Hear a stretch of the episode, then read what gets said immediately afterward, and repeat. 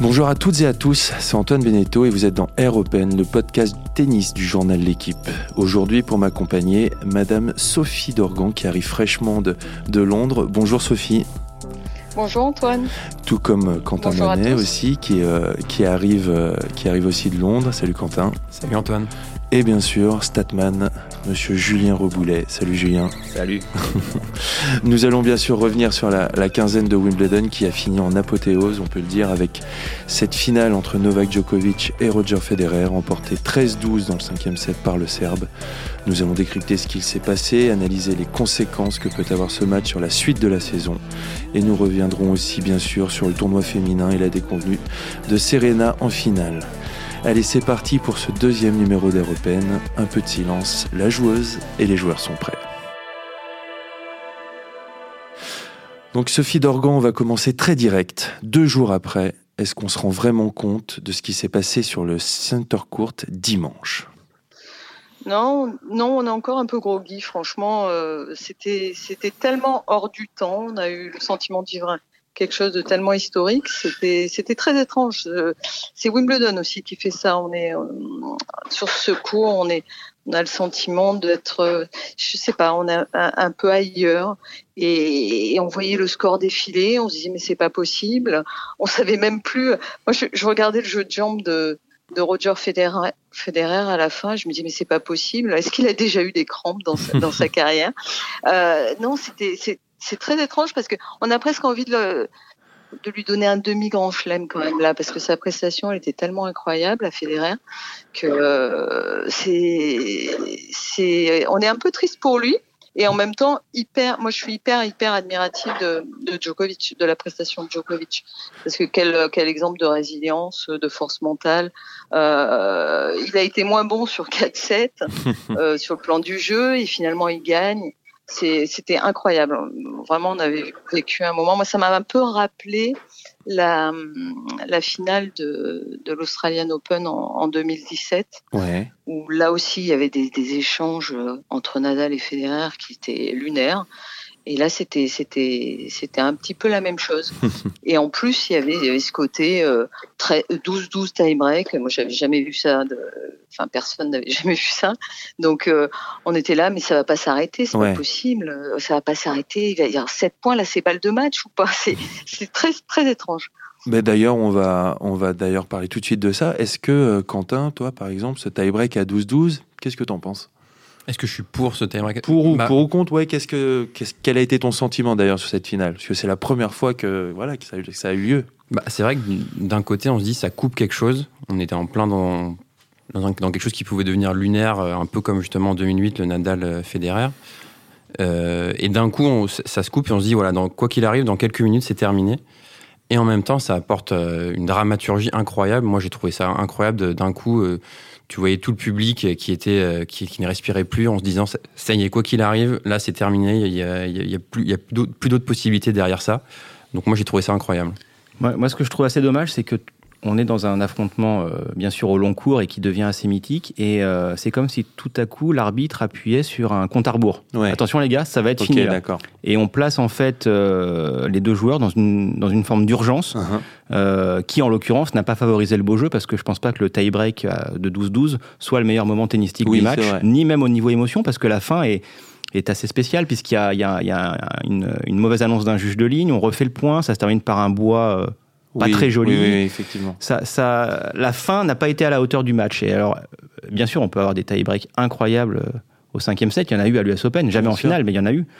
Là, ça, ça a un petit peu précipité les choses et du coup, il y a un petit goût d'inachevé quand même, peut-être je trouve que c'est euh, un peu la, la dramaturgie de, Wimbledon. On, je trouve que la fin va très vite, euh, très vite. Euh, comment le, finaliste est, annoncé, il est tout de suite interviewé sur le terrain. D'ailleurs, on sent Roger Federer au micro. je crois que c'est, je sais plus qui elle est l'ancienne joueuse, Sue Barker. voilà, Barker qui qui qui qui interview sur le terrain. On sent qu'il est il est encore il est encore sonné. Toi, Quentin, tu, tu as vu Roger en, en conférence de presse. Est-ce que comment tu l'as senti? Bah, évidemment touché, mais pas, du, pas abattu. Bon, il, ses réponses, on sent qu'après une défaite, déjà, il vient, il vient, beaucoup plus vite. Ses réponses sont plus courtes, évidemment. bien sûr. Euh, mais il a fait le job comme il le fait toujours. Et je l'ai pas senti, évidemment très touché, mais pas abattu. Mhm. Il a énormément d'expérience, il a déjà vécu des moments très durs. Euh, le Wimbledon 2008, je pense que c'était encore plus dur que ce qu'il a vécu euh, il y a deux jours. Et je pense aussi qu'il est convaincu, euh, il a montré en tout cas sur cette, sur cette quinzaine qu'il était encore capable de gagner un grand chelem. Physiquement, il est incroyable. Moi, il m'a vraiment surpris cette quinzaine physiquement.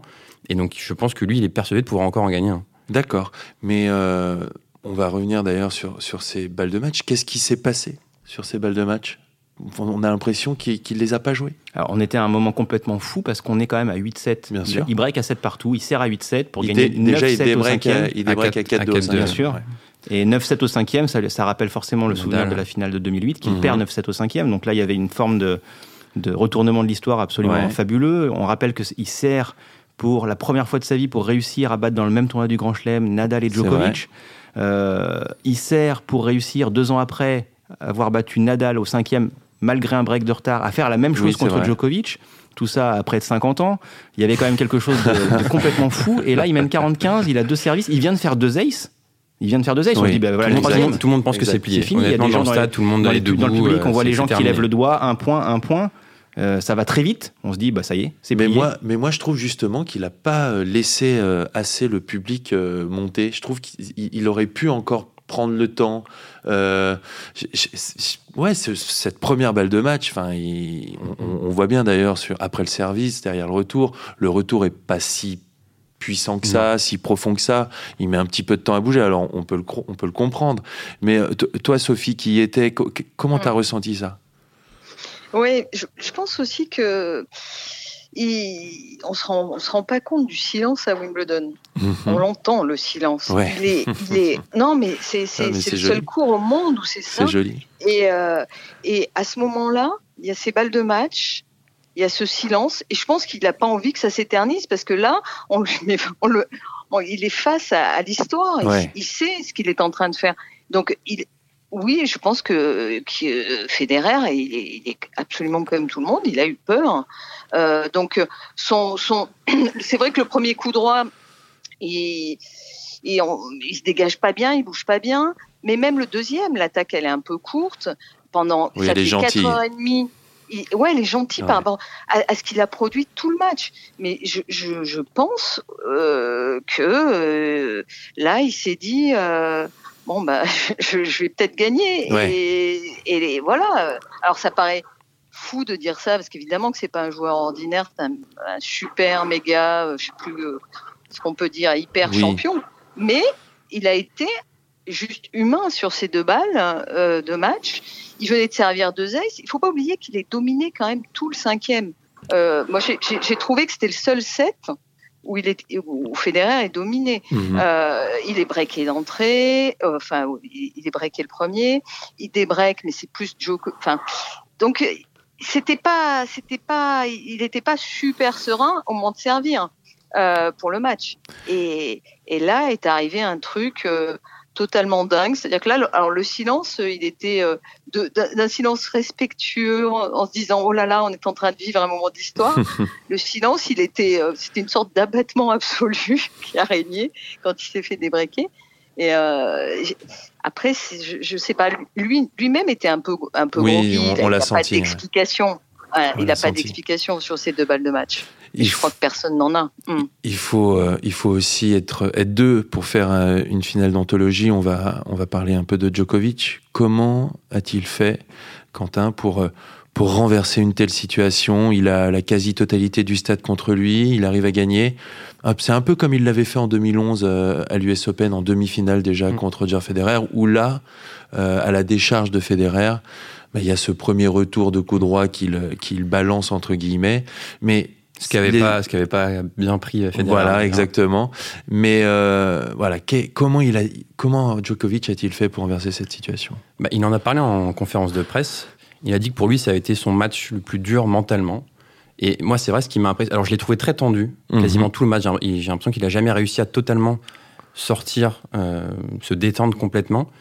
Mais là où il m'a impressionné, c'est que d'habitude, on le voit souvent s'énerver quand ça va pas bien, euh, euh, crier euh, vers son staff, vers son box. Et là, pas une seule fois, à part dans le cinquième set où il y a eu deux moments d'énervement. Et moi, c'est ça qui m'a le plus impressionné chez lui, sa capacité à, Alors peut-être à l'excès parfois, tout intériorisé. Et il a jamais lâché. Il a vraiment jamais lâché. Pour moi, comme disait Sophie tout à l'heure, il a été en dessous 4-7 sur 5. Et les quatre premiers, sur les 4 premiers sets, il est en dessous tout le temps quasiment. Mhm. Il en gagne quand même 2, en étant plus fort sur les tie-breaks seulement. Et C'est là où, euh, si vous suivez Quentin sur Twitter, vous pouvez voir cette, cette statistique où, euh, bah, vas-y, je te laisse la dire, Quentin. Bah, sur les trois tie-breaks euh, disputés, Roger Federer a commis 11 fautes directes et Novak Djokovic, aucune. Ouais, c'est un peu trop quand même, hein, C'est un peu trop. Et là où il est très très difficile à, lire, Djokovic, c'est que contrairement à des joueurs qui ont des grandes armes, on voit, ah bah tiens, il a baissé au service, ah bah tiens, son coup droit fonctionne plus.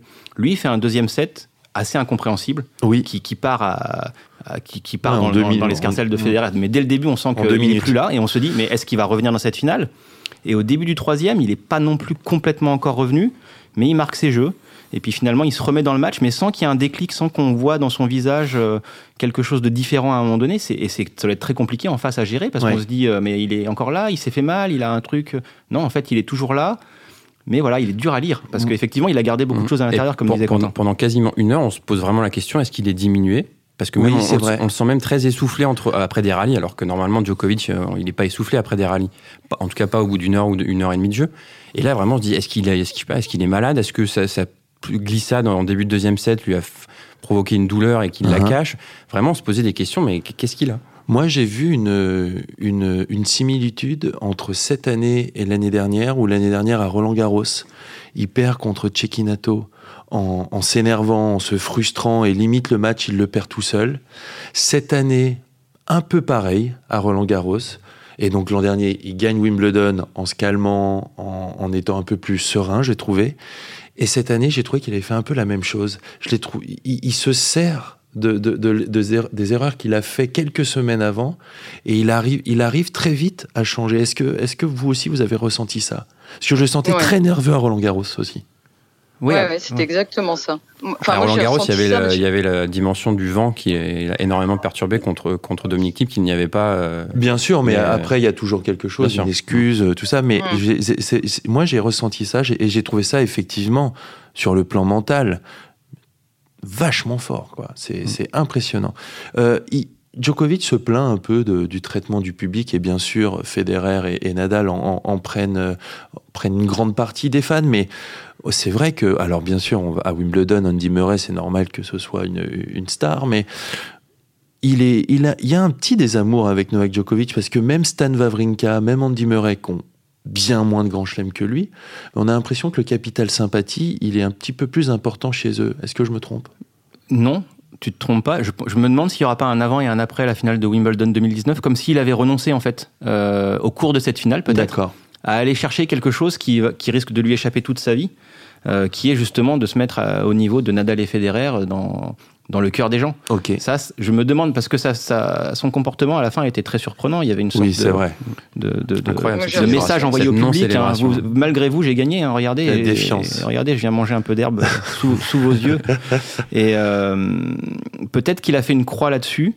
Euh, peut-être que ça peut l'aider aussi parce que je pense qu'il y a beaucoup de monde dans sa carrière où il a joué un rôle. Mhm. Euh, au début de sa carrière, il arrivait euh, à Metz avec le maillot de l'équipe de France de foot, à Madrid avec le maillot du Real sur le cours. C'était, c'était faussement.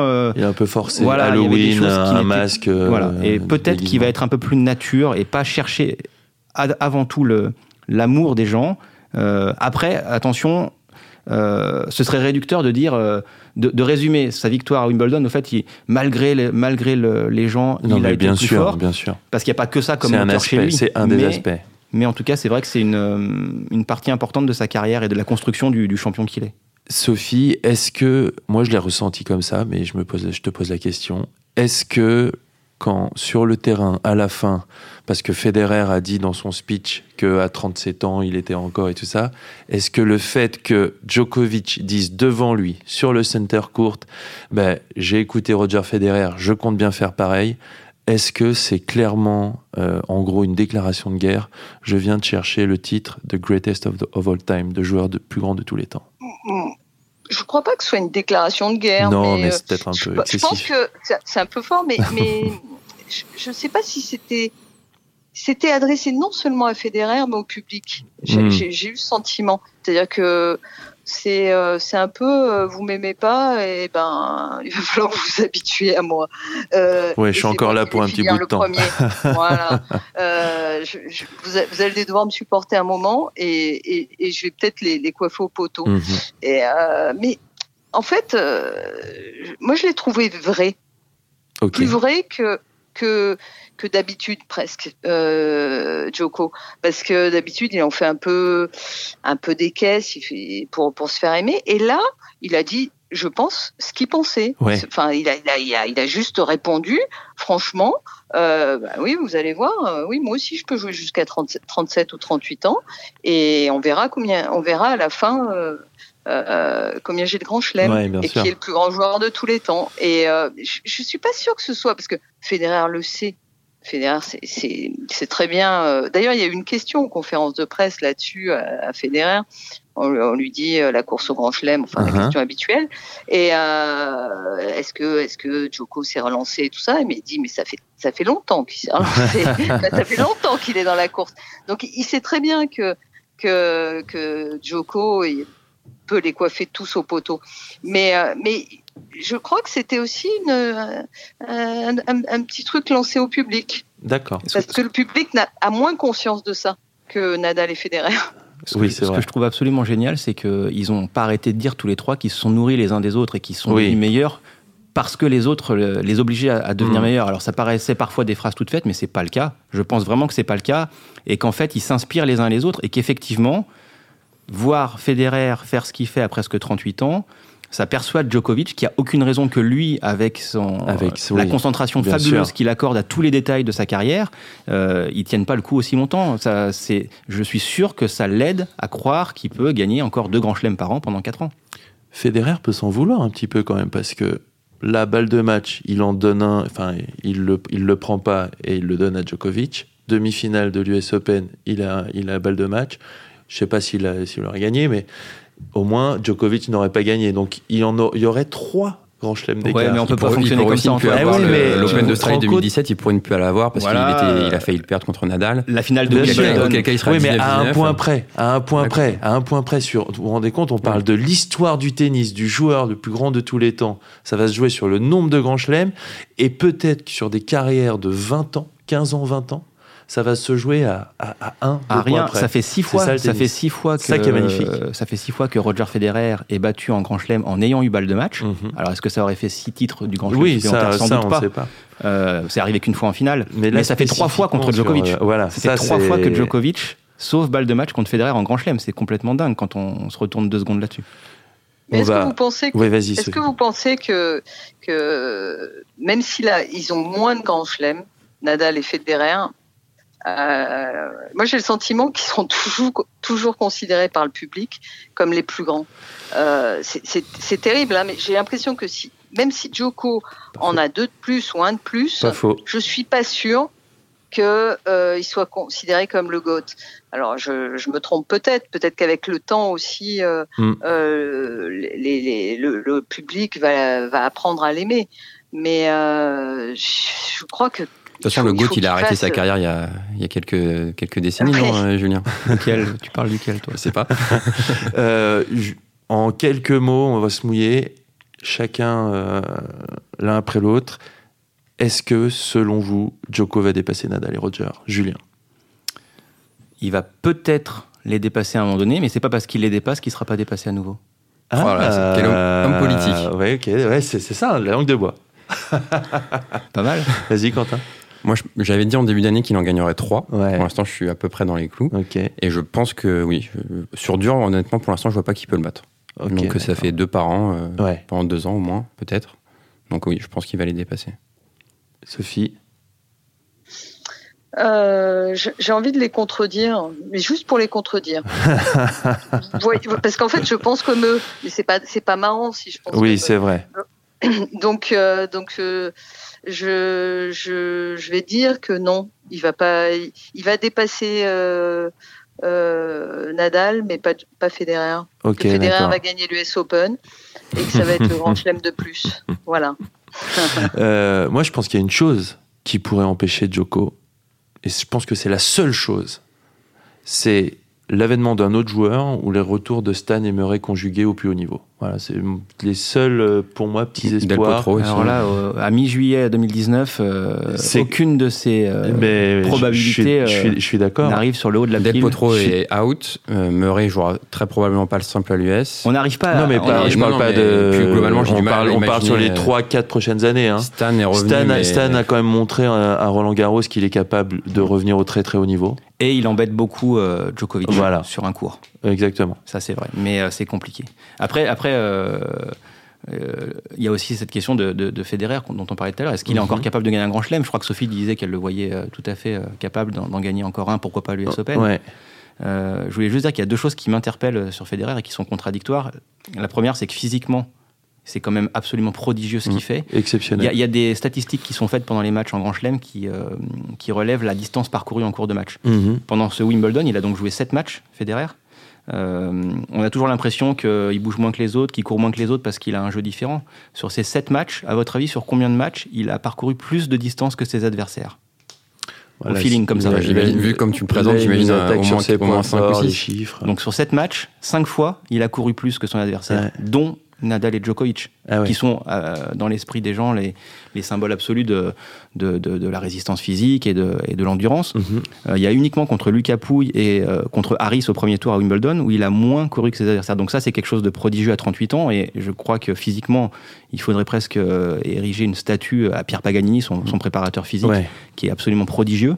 Et ce qui m'interpelle de l'autre côté, c'est que si on reprend ses dernières éliminations en Grand Chelem, Roland Garros excepté, parce que là, il a joué Nadal et que c'est quand même un cas à part. Bien sûr. Eh ben, il a perdu euh, beaucoup de tie-break.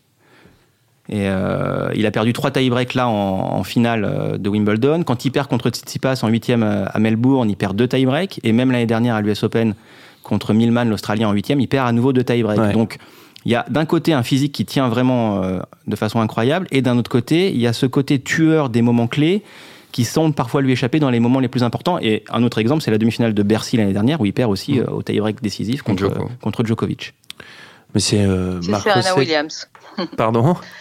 C'est Serena, c'est comme Serena Williams. C'est exactement ce que disait Navratilova sur euh, sur le fait de que les nerfs, en fait, que la nervosité s'amplifie avec l'âge. On pourrait penser qu'il y a plus de recul, plus de, et en fait, elle disait que c'était l'inverse.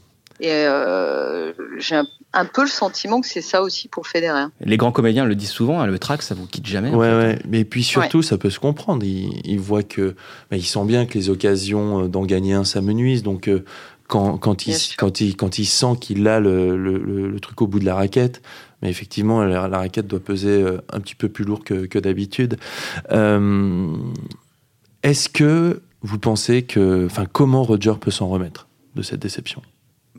Pour euh, rassurer les fans de Federer, rappelons que quand il perd à l'US Open en 2011 malgré balle de match, l'année d'après à Wimbledon, il bat, euh, il, remporte le titre face à Djokovic, si je ne me trompe pas. 2012 ouais. contre Murray. Ah, c'est contre Murray. C'est-à-dire qu'il rebondit l'année d'après, il mhm. gagne quand même encore un grand chelem, alors qu'il il était un peu en difficulté déjà à ce moment-là.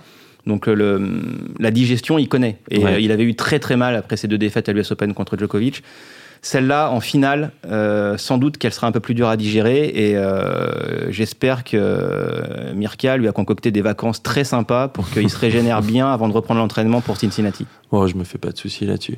Quentin, qu'est-ce que tu comment tu penses enfin on va le voir donc on va le voir arriver Roger à, Cincinnati comme ça comme comme d'habitude il va il adore jouer là-bas en plus c'est mm. des, des, des, un des tournois qu'il a, le plus gagné très, très rapide comme si de rien n'était mais je pense qu'il va alors pas comme si de rien n'était. Euh, il y aura encore une petite hmm. douleur, à mon avis, mais il va arriver avec beaucoup de confiance. Il, il ça fait deux ans, deux ans et demi qu'il joue extrêmement bien au tennis. Euh, physiquement, c'est comme, comme on l'a dit tout à l'heure, il est incroyable. Donc je, alors après, l'US Open, euh, j'ai plus de mal à le voir gagner l'US Open que Wimbledon l'année prochaine, par exemple. Mais et pourquoi? Bah, les, les, conditions de jeu. Déjà, Djokovic pour moi est encore plus fort sur dur, donc c'est un adversaire encore plus fort. Il y a plus d'adversaires qui peuvent, à mon avis, l'embêter euh, sur dur que, que, sur gazon. Et puis l'année dernière, par exemple, on avait vu quand les conditions sont très humides, mhm. comme ça avait été le cas contre Milman l'année dernière, euh, là, là, on ressent plus le fait qu'il commence à être euh, presque oui. quadra. Oui, Sophie, on a, on a vu Serena, qui a, tu as commencé à, l'évoquer, on a vu Serena qui a perdu sèchement en 2-7 en, finale contre Simona Alep.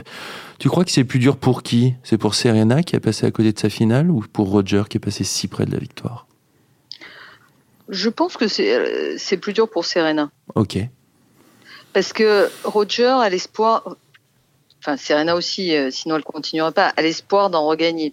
Mais là, sur ce qu'elle a montré quand même, ça fait trois d'affilée. Et, et, samedi dernier, c'était c'était presque un peu triste.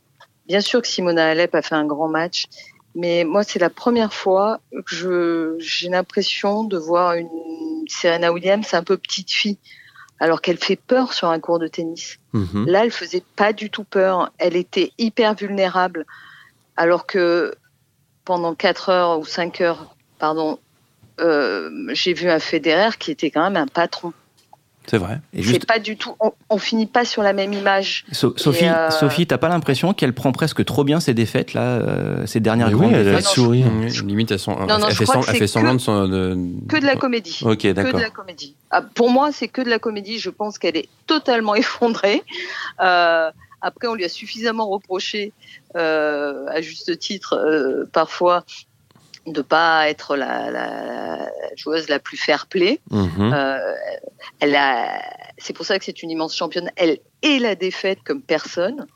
Donc se prendre 2 et 2 en finale de Wimbledon contre Simona Alep, je ne peux pas croire un instant qu'elle se dit oh c'est bien j'ai fait finale. Ouais. Pas un instant. Mais il y a un juste milieu entre la Serena qui perd contre Osaka et la Serena qui perd contre contre Alep avec euh, avec le sourire. Enfin on peut. C'est New York, c'est New York je crois tout, regardez sa carrière, ses plus gros pétages de plomb. Oui, bien sûr. Se déroulent à New York, enfin euh, aux États-Unis, euh, à chaque fois. C'est pour, ça, pour ça, que ça pourrait être un, symbole incroyable qu'elle ait gagné, euh, égalé Margaret Court à New York en septembre. Ce serait, ce serait assez fou mentalement de réussir ça. Parce qu'on va rappeler, c'était contre qui qu'elle elle, s'était fait disqualifier euh, Clijsters, un raté incroyable en demi-finale contre Vinci, contre Vinci.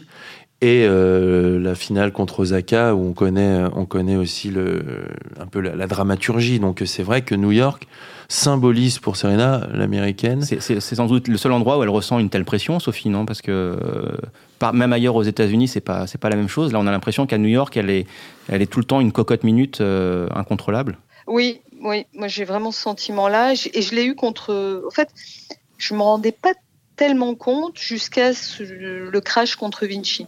Mhm. Euh, je rappelle le contexte, elle joue pour, faire le grand chelem, euh, calendaire, enfin bon, il y, a une pression euh, énorme et en fait quand on, marchait dans New York, il y avait des 4 par 3 partout de Serena, vous allumiez la télé, on parlait de Serena, enfin je crois qu'en France on peut pas se rendre compte de ce que de, de de la pression qu'il y avait sur elle. C'était dément. Et en plus, aux États-Unis, Serena, dans la communauté black américaine, elle, est, elle est au-delà de l'icône, hein. c'est au-delà de la légende, c'est un modèle absolu. Elle a c'est-à-dire que le, moindre chauffeur de taxi, enfin je sais pas, mhm. euh, elle va, elle va au resto, tout ça. Tout le monde veut qu'elle gagne, mais presque pour l'honneur de la communauté. Oui, oui c'est vrai c'est dingue, c'est dingue ce que représente Serena Williams. Donc, je, je crois qu'elle le ressent encore plus fort à New York et de façon incroyable. Alors oui, euh, c'est une tueuse. Oui, c'est une, c'est elle, a, elle, a, elle a adoré la pression, mais elle est, elle est, elle est humaine. Et il y a un moment où la pression, bah, elle disjoncte. Alors elle, elle, elle, fait tout plus que les autres. Elle est très extrême. Donc, eh ben, là, voilà, c'est la c'est le, bouchon de champagne qui saute et c'est l'explosion absolue à chaque fois. Mais on a, euh, on a quand même plus de chances de voir Serena en finale de l'US Open que Roger, non, Quentin? Ben, je crois pas. je suis, ah ouais, pas sûr? Je suis pas sûr. Hein. Je suis pas sûr. Moi, j'ai vraiment pourquoi été... tu dis ça euh, ben, Moi, je dis ça parce que j'ai quand même l'impression que Serena Williams, elle arrive très facilement en finale de Wimbledon. Elle, très bon. Euh, très bon tableau, mm. elle, mais... elle évite Bartier qu'elle aurait pu prendre en quart. Oui, oui, mais bon, ça c'est. bien sûr, mais. mais ça, je pense que les, pour les deux, pour Federer et Serena, on, dit sans arrêt qu'il n'y a plus de différence entre les surfaces. Bien sûr que le gazon est plus lent qu'avant, mais le gazon reste vraiment une surface très différente. Bien sûr. Comme le disait tout à l'heure Quentin, il y a moins de joueurs capables de battre un Federer de ce niveau-là sur gazon que sur dur, où vraiment euh, les niveaux euh, se rapprochent.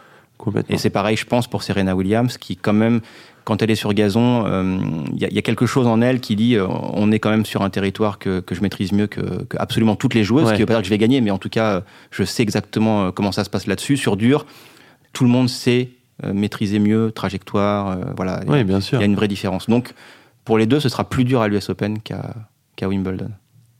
Quel est euh, chacun d'entre vous, quelle est l'image que vous garderez de, ce Wimbledon? On va commencer par toi, Sophie. Euh, je garderai l'image de la fin du double, de la hmm. finale du double. Terrible.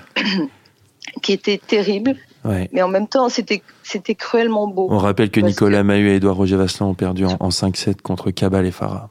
Absolument. Et en fait, j'étais dans le stade et euh, là aussi, c'est le seul endroit au monde où on voit une finale de double. Il était, je sais pas, 20h, 21h, euh, heure anglaise.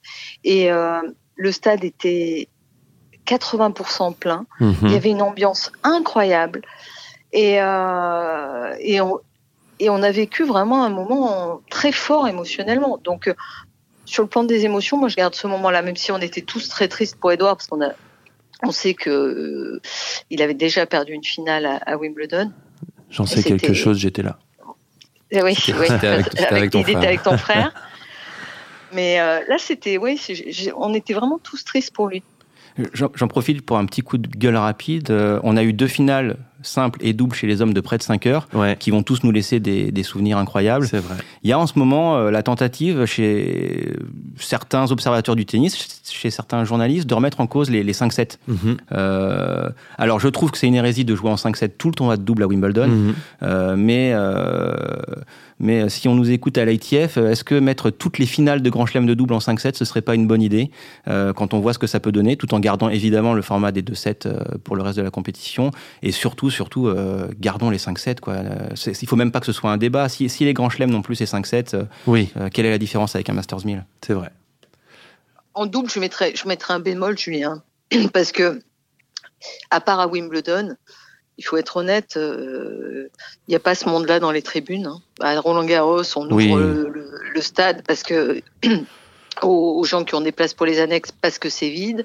Euh, à, l'Open d'Australie, il y a un peu plus de monde, mais c'est quand même assez souvent vide.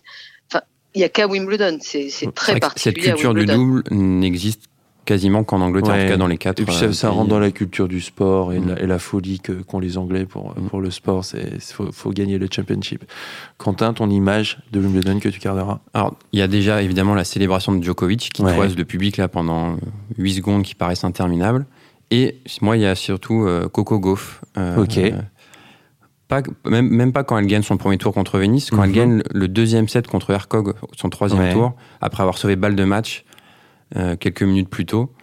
Et euh, sa réaction, euh, réaction incroyable, on voit son box qui est complètement fou.